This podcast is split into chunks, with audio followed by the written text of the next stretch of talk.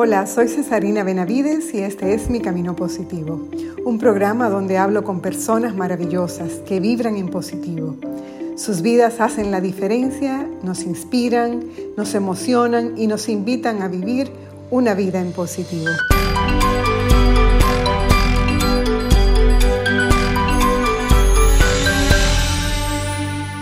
En esta forma de vida que he escogido y en la que busco un bienestar de la mente, del cuerpo y del espíritu, leo mucho y escucho muchos audios sobre el tema.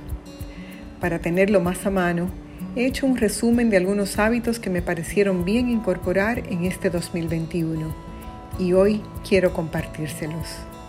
Es mi propósito vivir cada día de la mejor manera. Por eso hay muchos y variados propósitos, pero la idea es que puedas escoger aquellos que te hagan sentido a ti y con los que tú te puedas comprometer. Será un ejercicio de vida más fluido que te llevará a esa versión de ti mismo que deseas.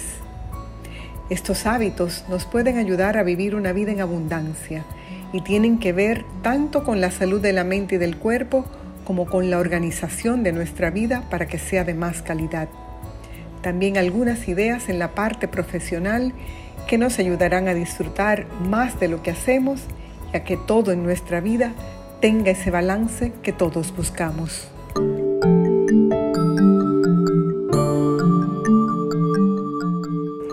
El primero se refiere a la salud del cuerpo. El primer punto que resaltan los profesionales que hablan del tema es que debemos dormir profundamente. Cuando dormimos bien, tomamos mejores decisiones. Duerme en un buen colchón y en unas sábanas buenas, preferiblemente de algodón. Verás la diferencia muy pronto. El segundo es que te preguntes antes de comer si tienes hambre. Esto parece una pregunta un poco tonta, pero lo que pasa es que a veces comemos sin apetito, como en automático, cuando a lo mejor la pregunta debe ser si tenemos sed. No sobrecargues tu cuerpo de comida.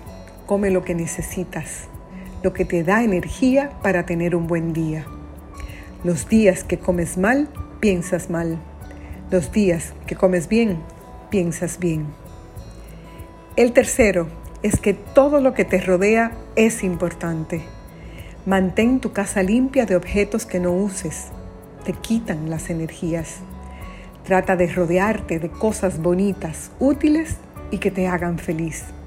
Todo lo demás, regálalo, dónalo, véndelo. Que todo lo que tengas te ponga una sonrisa en tu rostro.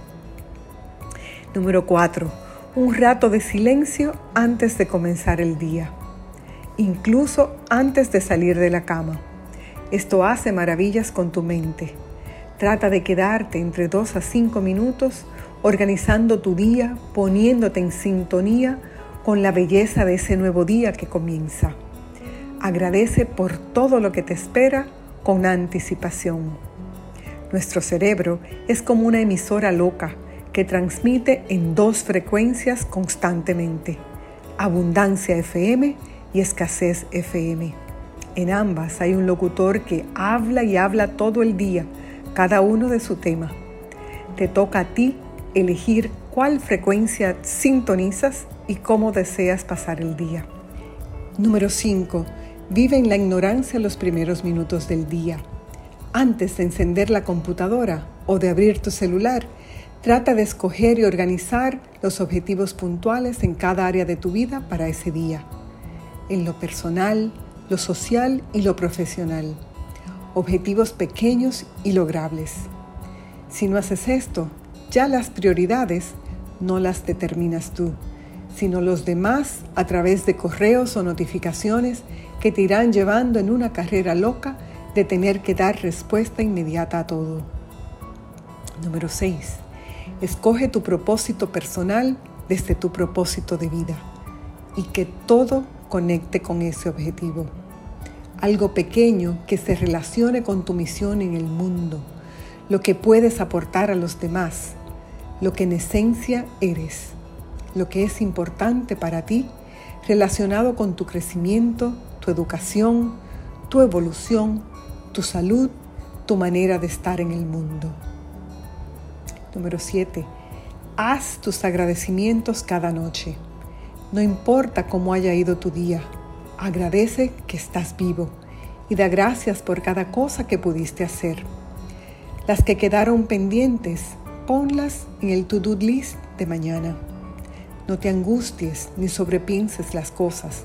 Todo tiene un tiempo para hacerse y tu angustia no va a acelerar el reloj ni a detenerlo. Número 8. No te quejes nunca. Sal y disfruta de la vida. Si no te gusta algo, cámbialo. Si no lo puedes cambiar o no lo quieres cambiar, quédate callado. Toma conciencia de lo pesado que cae alguien que se queja continuamente y cómo aleja a la gente de su lado. La queja, la crítica, la culpa y el miedo son cuatro venenos que lamentablemente generan multitud de conversaciones, pero ninguna productividad.